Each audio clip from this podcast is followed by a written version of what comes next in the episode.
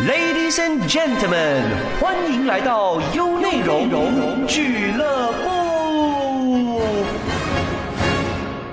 欢迎收听优内容俱乐部，我是 Jess 杰斯。那之前几集的节目呢，我们是因为各种节日嘛，所以呢，俱乐部就是以因你而在的单元出发，跟听众分享节庆相关的歌曲。今天呢，终于来到了巨人驾到的单元啦。那时隔这么久呢，我们一定要请一个重量级的嘉宾上来做客。如果你经常有看舞台剧的经验的话呢，我相信你对今天的巨人是不陌生的，因为他是在海外戏剧圈活跃非。常多年，从中国中央戏剧学院毕业的严永琪博士，那他的身份是很多元啦，又是导演，又是编剧、戏剧导师，还有的就是参与音乐创作等等。去年呢，又以作家的身份出了三本和戏剧、音乐跟旅游相关的书籍。现在我们马上有请今天的巨人严永琪，有请巨人驾到。Hello Jazz，Hello U 内容的听众朋友们，我是严永琪。是那在节目开始之前呢，我要大爆料。怎么了？因为我在二零一九年的时候认识你的时候啊，我记得那时候我采访有超过三个小时，是创下了我专访记录时长的一位嘉宾。哎，那是我的信息多呢，还是我是个话痨呢？呃，不是话痨了，主要是因为你个人的人生经历很丰富，所以那时候就一直听你滔滔不绝的在。讲你的故事，对不起，哎，不需要对不起了哈。那今天进入主题之前呢，主要是要来聊一聊永琪的背景，因为我相信呢，一些节目的听众啊，他可能刚刚接触舞台剧，甚至有些听众是没有踏入过剧场去看舞台剧的，所以呢，要隆重的介绍你的背景啦。那今天我想要告诉大家的是，这位巨人的背景很硬，怎么说呢？是因为永琪是在中央戏剧学院毕业的吧？他们都知道吗？我觉得在圈内的人应该都知道。我觉得圈外的人应该也知道。如果你知道章子怡、易烊千玺、刘昊然读哪个学校的话，嗯嗯，对，易烊千玺的学长是吧？学书是 太多倍了，是吧？那其实你在戏剧圈是非常多年的资历了嘛？最早摄入是在十三岁哦，十三岁。对，在初中的时候，是我第一次踏上戏剧舞台。那那时候在马六甲的裕民中学，我们有一个文艺学会，然后有戏剧组。可是那时候哈，呃，我们还没有所谓的话剧。就是我们表演的时候还是在唱黄梅调，我们是从黄梅调过渡到话剧这样子的一波人吧。所以那时候在舞台上我还记得，我那时候要表演的时候啊，要演唐伯虎，然后要唱那种“做皇帝你在行，这话说的太荒唐”这样子的。对对，就黄梅小调。对，然后后来我们就开始觉得，呃，我们想，因为电视剧看多了嘛，嗯，我们也不知道什么是话剧啊、舞台剧，什么都不知道，我们就想说，我们在讲故事的时候能不能别唱？我们在讲故事的时候能不能不要演以前的帝王将相？然后能不能演点现代人的故事？对，是这样子才慢慢就尝试各种家庭伦理剧。十三岁的时候，家庭伦理剧，哇，你也太早熟了吧？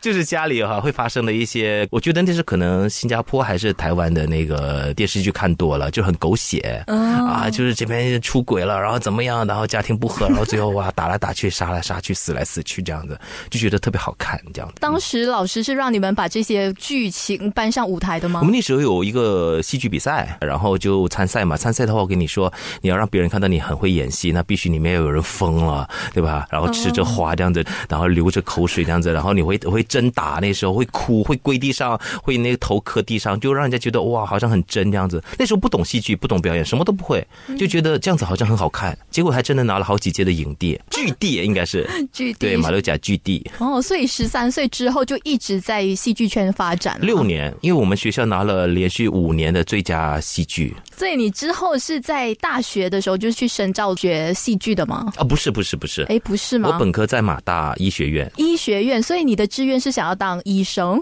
我小学五年级的时候是圣约翰救伤队队员。所以那时候我其实对生物非常感兴趣，而且我那时候一直对急救医药这样子我都很感兴趣，加上又学了戏剧。然后戏剧是在思维上面去改变别人，然后医学呢是可以在就是在生理上的帮忙。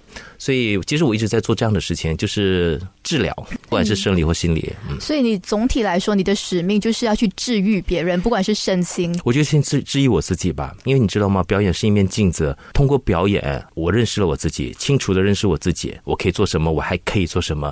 然后通过舞台演出，我看到无尽的人生，不仅仅是是中国人的哈，华人的、马来人的，是那个马来西亚人的，是全球，包括历史伟人也好，小人物，所有的人生，我觉得尽收眼帘。然后你知道了什么样的人生会走向悲剧，什么样的人生可以走向喜剧。所以当时为什么是读了马大的这个医学系之后呢，会转去中央戏剧学院的呢？哦，我毕业了，毕业了之后，那时候章子怡很火。哎，他读哪个学校？稍微了解了以后，就觉得哎，中央戏剧学院。然后那时候还有一个我很喜欢的导演叫孟京辉，在中国很有名。嗯，然后我就觉得，哎，那要不要过去深造呢？这样子。嗯，那对于这个决定，家人有什么说法吗？因为毕竟可能很多人会觉得啊，你当医生赚钱比较多，然后做那种艺术相关的工作，好像哎比较不吃香。那时候都快断绝关系了吧？是吗？就因为你想要朝你自己的梦想发展。跟你刚才和你说的一一模一样，就疯了嘛？你就在干嘛呢？就培养你那么多年，然后你放弃掉医生？因为我去中国嘛，那时候中国二零零三年没有亲戚，没有朋友，一切都是未知。嗯，而且你放下这一个。呃，医学的东西以后，你可能就回不去了。然后你要重新一条新的路。可是那时候，其实，在艺术方面也没有很多的榜样啊，或者是你看到谁谁谁真的成功了，就剧场的人，所以你没有任何参考，没有任何标杆，没有任何标准，没有什么都没有，你在干嘛呢？嗯，所以你就是一鼓作气的就去了，然后再打算就放手一搏。他是这样子的，其实我在读大学之前呢，就是可以填志愿嘛，嗯你知道吗？像我这样的一个人，应该是选读戏剧或者艺术的。可是我的虚荣心，因为那时候分数考的挺好的，虚荣心告诉我说：“你都这么高的分数了，你去报读医学院吧。”我埋怨过自己一次，就恨过自己一次，就是你这个虚伪的人，你口口声声说你爱戏剧，结果填志愿的时候你填了医学，有了一次这样子的一个。行动之后，我觉得我毕业了以后再一次面对自己，其实我拿到了 offer，就是关于医学方面的一个 offer，继续读 master。然后我那时候就再来一次了，就是医学跟戏剧面前，你又要选择谁？然后那次我真的面对了我自己的内心，然后我选择了艺术。嗯，那时候在读医学系的时候，这四五年的那个时间，你是完全跟戏剧脱节的吗？没有，没有。其实那个时候是我戏剧的高峰期。为什么呢？因为读大学之前，其实被《释迦牟尼佛传》音乐剧给选上了。哦。就是作为一个素人哈，可是一个专业的团队竟然愿意用我这个新演员，所以我大学的四年，首先就有释迦牟尼佛传音乐剧一个专业的团队在带领我，怎么引领我去走上一个专业的舞台。然后我自己本身在马大佛学会四十周年办了一场音乐剧，然后我在马大的华文学会迎新晚会弄了一整台的一个舞台演出，然后我还为马大的灯笼节弄了一台完整的音乐剧。那时候你是在理性跟感性之间游走，对吗？因为医学是非常需要精准度、需要非常理性的一个想法，可是艺术又天马行空。我觉得不叫游走，因为我觉得如果没有医学的话，我到现在还是一个完全感性的人。对，所以，我我我特别感谢医学哈，让我可以理性起来。因为理性起来哈，就变成什么？我在做导演创作的时候，我除了前期哇有天马行空的那些想象，可是后期到底你的想象能不能执行，能不能落实，它是需要理性的去思考的。你不能想你想干嘛就干嘛的。所以我觉得这两个东西让我有缜密的思维，然后又有发散的呃天马行空的想象。嗯，没有精神错乱的感觉吗？完全没有，完全没有。哦，因为之前的时候我在报馆，我是写艺术，然后同时我也是健康记者，我跟你的情况很像。所以有时候在采访完医生之后呢，我下一段的时候我就采访了可能导演。嗯嗯，我有时候跳不出来，哎，有那种很错乱的感觉。哎，可是对你来说不会吗？就像我自己作为导演，我在排练场的时候是第一个观众。是我的演员的第一个观众，很多人会以为啊，他现在面对的是导演坐在前面看他们，其实不是啊，我已经快速的把自己转换成观众了，所以我在看的时候，我会代替我的观众来看，好不好笑，感不感动，然后能不能引引发我一些思考。我作为观众，我看到一些地方我觉得不合理的时候，我会跳出来，然后又变成导演了，在跟演员工作。哎，这个地方哈，呃，其实是不通顺的，因为刚才作为观众，我觉得不舒服，所以其实我自己本身一直在人格分裂嘛。哎，可是我觉得你有很多艺术家没有的一个气质，就是你会以计划或者是你的理性方面会主导你整个东西，所以你你的这条路走的会比较顺遂一点，可能就是你你有自己的创意，可是你又有自己的想法，让它好好的去呈现出来。对对对，所以投身去读书，然后去艺术圈之后，就长期在海外发展了嘛。其实中央戏剧学院它里面有分表演系、导演系、舞美系、戏文系，就是写剧本的，然后艺术管理系，然后电视电影系，到现在更多了，有歌剧、音乐剧系。所以我想说，你你你在学校认识的那些朋友，基本上出来以后就已经是一个剧团了，就可以是一个 team 了。之后就是在中国啊，或者是各个地方去发展，然后没有回来马来西亚吗？我我是这样子的，因为你在一个地方，如果只是读书的话，你是不可能去了解那边的风俗也好，更多的东西。所以其实学完了一堆的技巧、技艺哈，然后我就出来了。我觉得我必须要在地方再认真的去工作打工一段时间，我才可以知道这里我所学的东西到底实不实用啊。所以那时候我去了中国国家话剧院最高的一个殿堂了，然后去去实习也好，去去当大导演们的这个副导演啊、舞台监督啊，都干了一遍。嗯，是我相信呢，永琪在国外呢是有非常多的经历还有故事的。作为一个大马人呐，在海外发展嘛，我相信有很多血泪史吧。血泪史倒没有，真的，因为我不是错过了一次嘛，跟戏剧，然后选择了医学。第二次的时候，其实我已经告诉我自己，我不可能后悔了，因为这是老天爷给了你第二次机会。嗯，如果还有抱怨的话，那就真的不知道应该给你什么了。呃，我在那边每天都很幸福，而且比别人付出了更多。比如说那个别人做一个作业，我就交两个作业。然后因为你知道吗？其实留学生，我觉得哪里的留学生都一样，不是很受当地的人的待见的。他们对只是欢迎你吧，欢迎你来我的国家学习我们的语言，对吧？学习我们的文化。可是呃，你要学不要学其实无所谓的。所以我身边其实很多的留学生，因为他们的普通话不好，你也不可能，因为我们是戏剧嘛，你不可能跟别人搭戏的，因为人家在给你演中国人的生活，突然间跑出一个老外嘛，永远在演外国人嘛，所以基本上就会很客气的婉拒你，然后不要跟你排练啊，因为我不知道啊让你演什么角色，嗯，你也不了解我们的语言体系，你也不了解我们的生活，所以那个时候我就让自己快速的融入整个社会，然后就比别人练的更多，然后自己去展示自己，然后被骂无所谓，把自己完全当做中国学生一样的去学习。嗯，我有看过一个短片，就是说你在每一天的时候会很早的去道具街那边去拿很多道具，然后大包小包冲去那个排练场，对吧？对，因为上课他其实可以选择你要排第一个展示或者是最后一个展示。最后一个展示的话，可能因为没有时间了，老师就不看了，所以我经常会让自己成为第一个。第一个就意味着你要比别人更早半个小时去借完所有的道具，你要去搭布景，你要去排练场把所有的景都搭好了。老师因为一进来就说开始看了，哇，所以你说你是在那边非常的幸福，也很辛苦，对吧？就像我在读医学的时候哈，我的那个教授医生特别优秀的医生，我们就问他，哎，那个你为什么成为今天优优秀的你？他就说，从他读书的第一天，他就让自己说，将来我毕业的时候，我的学生所有的问题我都能回答，我所有病人遇到的问题我都能解决。这就是我来这个地方读四年、读五年要做的事情，所以我我去到中戏的时候也一样啊。我因为我不知道会待几年，也许一年、也也许三年，也许更多。然后我要在这个地方学完我所有该学的东西，将来我的学生问我的任何问题，我都能解答。将来我在创作时候遇到的所有困难，我都有方法解决。我要懂全部，我要学会全部。这个整个人是非常积极向上的，因为当初是真是太热爱了。所以你在中国的那几年有什么是你印象比较深刻，或者是哎你觉得作为马来西亚人是非常光荣的事情吗？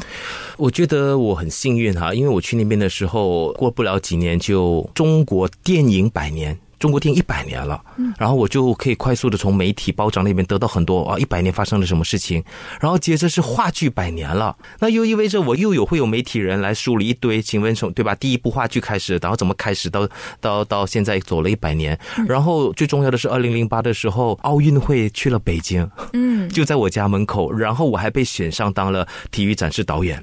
体育展示导演是，就是我们会有三十多个运动的场馆，每个场馆呢，它需要两个导演，一个外国人，一个中国人。你们看电视的时候哈，可能只看到赛事或者跟后面的颁奖典礼，可是你知道这些观众其实是提早了一个小时进来的。请问观众进来干什么？就需要有人在一个小时的时间，让他们明白所有的赛事是怎么进行的，什么地方你可以鼓掌，什么地方你不可以鼓掌，因为会影响运动员。因为你需要了解所有的流程，你需要知道这个赛事的所有的过去的历史，谁拿过金牌，谁发生了什么事情。接下来就是比赛了，然后比赛的时候，你们也不会看到很长的介绍运动员。元的一个入场，可是我们现场是需要尊重他们，介绍他们。每一个人出来的时候需要有对应的他们国家的歌曲来代表他的出场。比赛之后又有等成绩的那个半个小时，那观众又要做什么呢？我们又有文艺节目，呃，因为很多外国的来宾嘛，我们很多准备很多中国的节目。最后就是颁奖典礼，颁奖典礼的时候呢，我是那个签完所有的字，确定谁是金牌了以后呢，我得要去说升国旗跟按那个国歌，我得做这些事情，然后确保国旗不会升错，然后国歌不会播错，然后一场赛事才算完整。哦，所以是要当中做很多的协调的工作。就是我一个人协调所有的部门，就是所有的部门都在等我喊 Q。就是如果现在突然间运动员出事情了，有多了一分钟的时间，因为那个正在正在直播呢，那一分钟要做什么？OK，所以是非常大压力的。那时候是代表中央戏剧学院的吗？呃，因为中央戏剧学院是导演的培训基地的最高的一个殿堂了，所以他们选导演的时候几乎都是去中戏去挑人。当时你做完了整个流程之后，你什么样的感触？就虚脱啊，整个大虚脱。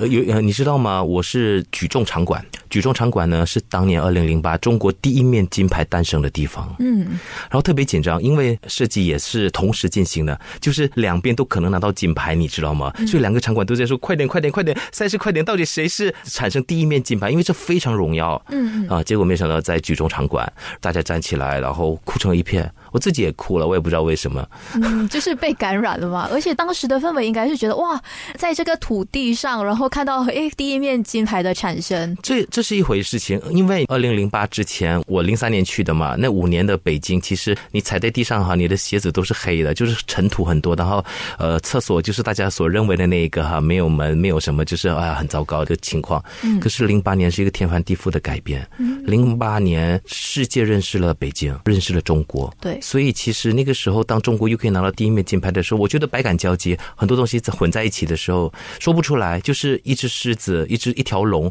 醒过来了。嗯，就是你在那五年见证了中国的一个发展跟巨大的一种变化。嗯，而且当年我很记得，就是它的主题曲 《北京欢迎你》，所以那时候我们是因为《北京欢迎你》这首歌，很多人就开始去注重中国的一些体育项式啊，或者是它的艺术等等的一些发展。那你之后是什么时候回来马来西亚发展的呢？零三年去了北京，第一次回国是零九年，就是隔了六年我才第一次回国。而那时候呢，是因为奥运也结束了，然后我又考上了博士了，然后我觉得是时候可以回家了。对，因为之前不想回家的原因，是因为我害怕我不够坚定。然后我回来的时候，如果没有成绩的话，我怕我家人会说，那要不回来做生意，还是干点其他的事情吧？咱们就别干这一行了。嗯，所以我就告诉我自己，说我如果要坚定家人的信心，我可能需要做一些事情，一些成绩出来了以后，我才可以所谓的衣锦还乡这样子。我回来的机场的时候，我看到我哥哥两边都有白头发了。因为我走之前，他们还是挺年轻的。然后我的侄女那时候才几岁，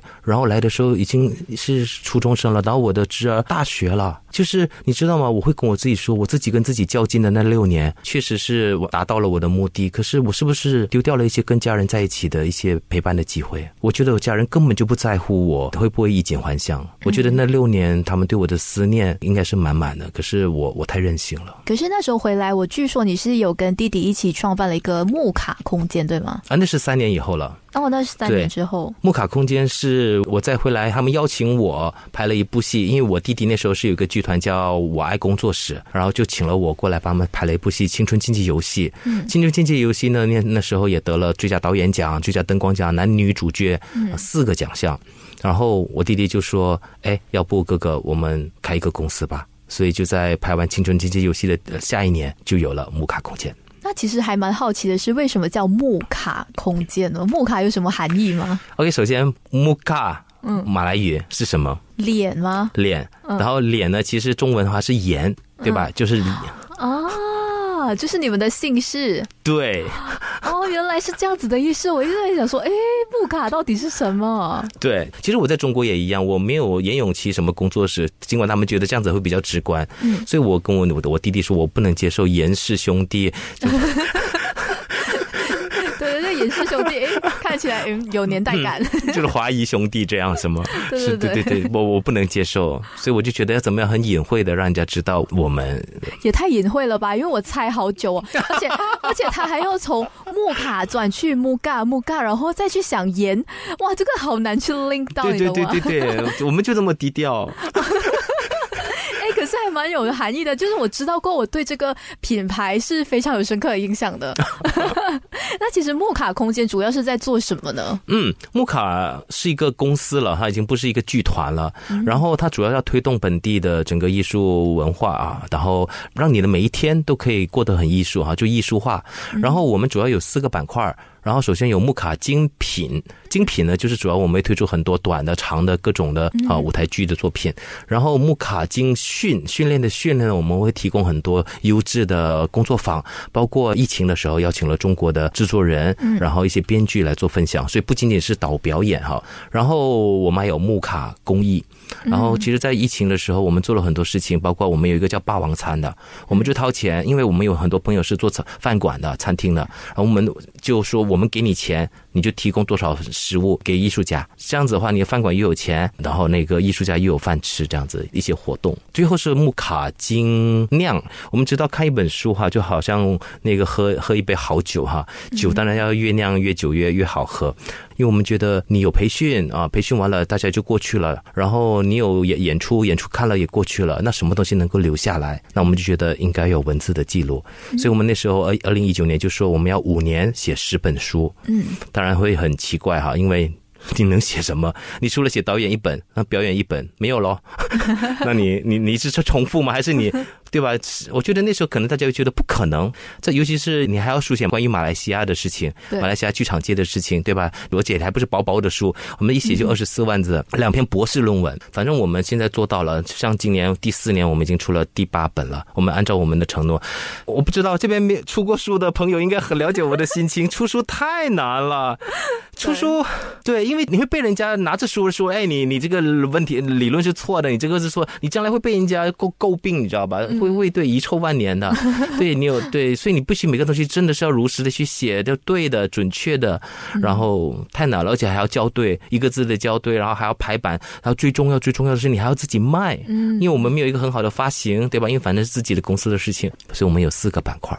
嗯，刚才有说到木卡精酿，也就是我们这一集非常重要的一个点，因为我们待会儿呢就要来聊聊书。主角出场，是因为刚才看到了你在讲这一番话的时候啊，大叹了一口气。哎，到底里面有什么故事呢？我们勇气来说一说。好了，我们介绍我们的好酒啊。我们这三本这三本好酒呢，这次是关于表演的书，然后旅游的书和音乐的书。嗯，表演的书呢，这次有二十多万字呢，是。我这二十年教学的一个记录，然后有四种的记录方式。第一种呢是一种记忆碎片，所以你会看到这十多年我在中国教学的时候，其实就是我的课程的一个大放送。所以买了这本书就可以学到你的所有的功夫吗？就是我的课程都实实在在的写在里面了，包括怎么进行这些游戏，每一个游戏的目的是什么这样子。然后第二个方式呢，是我写了一篇小说，就是会有十九堂课，然后有十个企业家跟一个老师学表演，很奇怪哈，企业家为什么要学表演？然后学了两年十九堂课，他们的成长蜕变和收获啊，这是一个小说体来的啊，其实是参照我的偶像。哈，就是俄罗斯的一个戏剧大师斯坦尼斯拉夫斯基啊，圈内人都认识。斯老师呢，是出了一本书，是我觉得所有人都知道，因为周星驰一直在 一直在吹捧这一本书，就是演员自我的修养哈。对。然后我是按照这个演员自我修养的格式来写的。演员自我修养，很多人看不了，为什么呢？因为他以为这是一个表演的书，打开就会看到哦，这是节奏，什么是节奏啊？你这个是动作，什么是动作？可是不是的，因为斯坦尼是用了小说体的方。方式也写了一堆的学生，然后跟一个老师学习的全过程，所以你在看的时候，你看的是一本小说，所以你就晕了，就是。这不是专业书吗？怎么会是本小说呢？所以小说就意味着什么？你知道吗？就像我这本书一样，里面会有学生跟老师的这各种的博弈，然后学生排了一个戏，老师点评，然后有学生是反对的，我不认同。所以其实读者在看的时候，他就要自己去选择了。请问这个时候到底老师是对的吗？还是学生是对的？所以这书里面他不会直接告诉你什么是 A，什么是 B。我觉得才是一个演员该思考的，不仅仅是演员，所有的人，包括企业家啊，我的课也是这样子，我会丢出很多的问。问题，答案不重要。其实我要引发的是思考，只要你经常去思考，基本上你的脑子就能运转。运转的话，其实面对很多问题的时候，你都能解决。好，然后第三个方式呢，就是上过我的课的学生呢，我会有一个简单的采访，然后他们会写下来他们上完我的课的真实的感受，算是一个采访录。然后第四呢，我自己在最后一堂课写了一篇小文章，就是告诉人家说，我们不要在表演这条路上犯错，然后怎么样才能不犯错。所以这本书其实你拥有的话，基本上你已经了解表演的一切一切了。尤其是书名在想象的情境中真实生活，它就是一条表演的定义。你要能参透这一句话，你就是演员了。但其实呢，我们只要买这一本书去参读的话，我们就能经历你十五年来的一些记录没错，不是我啦，是我的学员经历的一切。哎，真的蛮值得的，因为我只是需要去读一本书，我就可以去看到这整个世界到底发生什么事情。是不爱读书的孩子，可能这本书要读一年，一年可能都读不完。那你这是不是你在马来西亚发行这本书的一个非常大的挑战呢？哎，很多人看了，他们跟我说这个书得反复的咀嚼，所以得反复的看，然后做记录。它不是一个你看完就过去了。嗯，所以其实还是有自己一定的市场。呃，我想说，很多人会觉得什么是表演呢？到处去找啊，找老师啊什么。我想说，我已经把最浅显易懂的，因为我自己本身有学过美国方法派，有学过斯坦尼拉斯拉夫斯基的表演体系，然后还有很多很多的应用戏剧。我已经努力的在这本书里面告诉你这些分类。演员其实不用只学一套，因为演员是技不压身哈。嗯。然后学越多越好，所以我都清楚的告诉你，你不需要混乱，因为每个人不一定适应哪一个表演体系的。嗯。也许有一个是你是适应的就好了。嗯。所以其实这本书写的很清楚，嗯，就看你自己要不要获得这些东西了。嗯，那在介绍第二本书之前呢，其实我还要打岔一下，就是你当时为什么会想到说要在五年完成十本书这个计划呢？当初是什么样的一个契机让你觉得哦，我一定要在马来西亚出书？因为二零一九年是马来西亚中文戏剧一百年。嗯，对，一百年我们不能没有东西，我们不能没有文献，我们不能什么都没有。那你一百年怎么活过来的？你白活了。我的理念是这样的啊，就是出一本等于没有出，就等于你扔进大海啊，因为它没有声音。然后就像你现在要去看一部戏，你不能成为专家，对吧？你演一部戏，你就是演员嘛，所以你必须要有那个一万小时的，你知道吧？一万小时定律。嗯，所以一样的，我出书也是这样子，我逼我自己，你出一本没有用，出两本没有用，四本五本都没有用。你真的要为马来西亚留下些文献吗？你真的要留下些记录吗？那叶永琪，十本书可以吗？其实是我根本就不知道我要出什么书，可是我觉得为了马来西亚，我愿意去尝试。其实马来西亚如果说艺术圈的话，我们做作品的人是 A，其实也不少的。对。但其实做记录啊、做文献的这部分真是少之又少，可以算得出来一到两个。我去年出的《寻找梅林跟公爵》是关于导演的书，我开篇的就写了一万字，关于马来西亚戏剧从零开始到现在的所有导演的记录。我查阅了很多书，我觉得这些导演都应该被记录在册，可是没有人关心。所以你当时有采访了马来西亚的所有的导演吗？我跑到很多的图书馆，甚至新加坡去去查阅很多新马的老的资料，包括这些剧团的这些手册，然后把所有出现过的导演都汇总在一起。然后包括他们的作品，然后包括分析了，我们是经历了好几个不同的转折点，然后年代发生了什么事情？因为有些特殊的时期是没有戏剧的。嗯，对，所以是需要文字的记载。没错，没错。那接下来有另外一本书是，哎，我个人蛮感兴趣的，因为一个戏剧小白或者是一个路人甲乙丙的话，我觉得这一本是蛮可以直接先入手的。嗯嗯，世界皆剧场。对，这本书到底在讲些什么呢？首先，这是我们。木卡金娘第一本图文并茂、全彩色的书哈。其实我回来哈，一直想做一件事情。你们觉得文献难道就是硬邦邦的，然后就很无聊的一堆的文字吗？我觉得不是的。嗯，就是我经常会做，先让你知道传统的可以是这个样子。不管我们是做戏啊，还是工作坊，还是任何的事情，我会先做一个你熟悉的样子，然后我渐渐的会慢慢变成一个新的样子，会告诉你说，其实我们可以用其他更适合年轻人或者现代人的那个欣赏的方式来改变这一个同样的行业哈，同样的事情。所以这次我觉得是时候应该出彩图了。然后我把。我这十年，就是 MCO 之前的十年，到十多个国家看戏。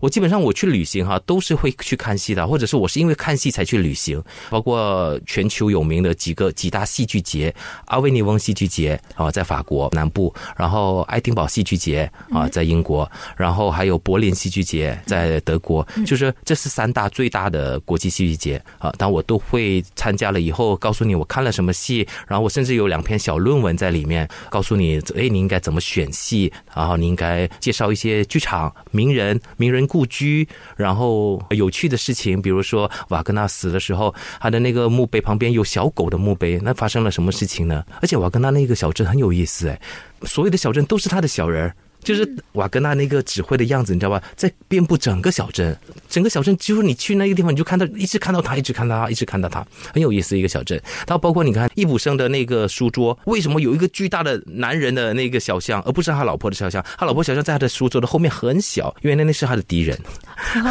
斯特林堡，所以他就是天天看着他的巨大的那个敌人的肖像，然后在鞭策自己，我一定不能输给他。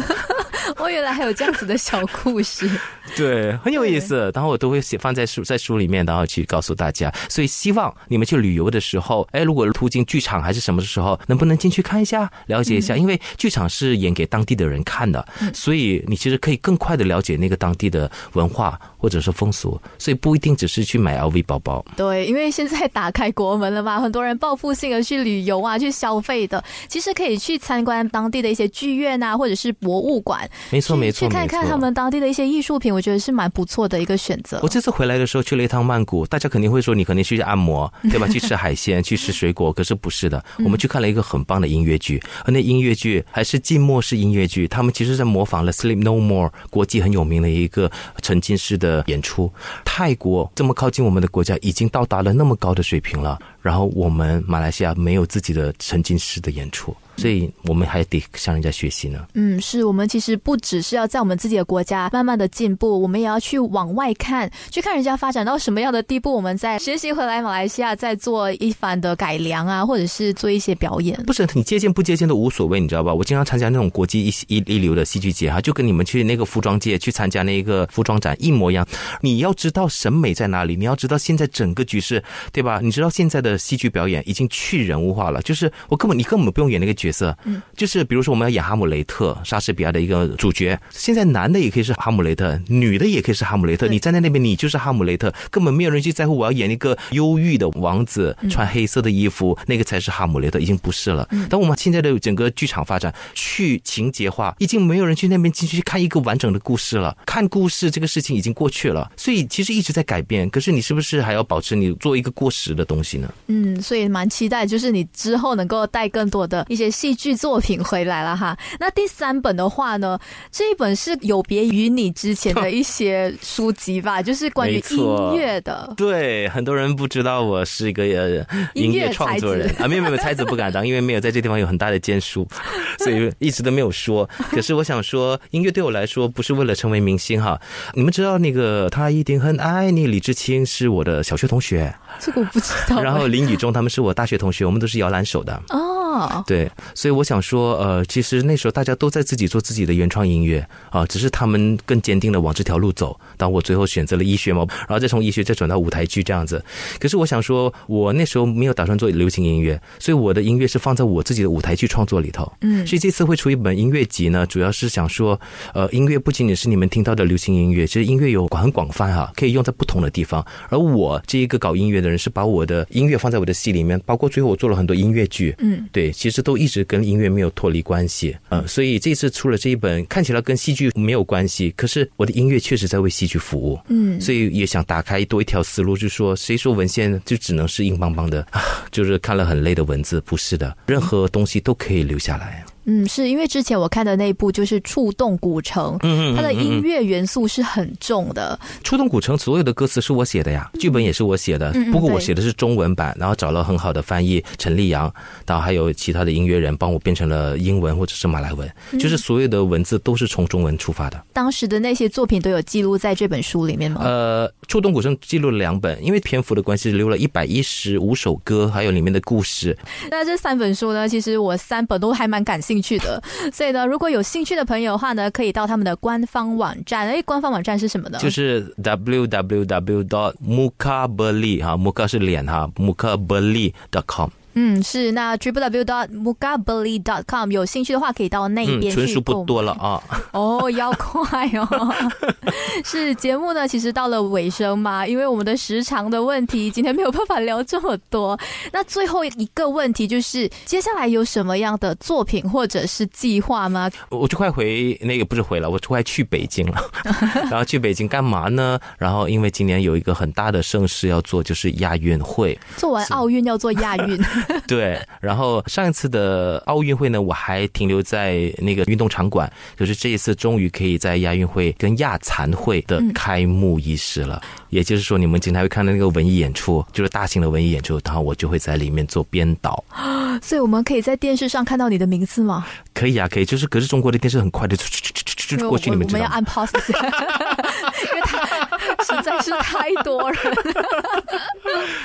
对，终于可以那个在开幕式跟闭幕式上面，然后贡献我的艺术力量了。嗯，真的是作为一个马来西亚人，看到有马来西亚人的名字出现在这个节目盛典啊，我觉得真是非常自豪的。嗯，谢谢谢谢他们能够收纳我。哎，不是收纳，就是让你有好好的发挥，为我们的国家争光。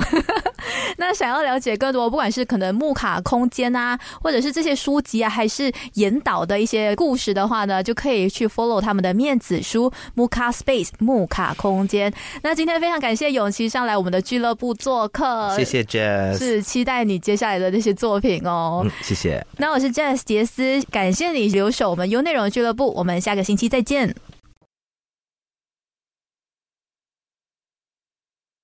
想重温精彩内容，到 Shop App 搜寻俱乐部即可收听 Podcast。优内容让你过上优质的生活。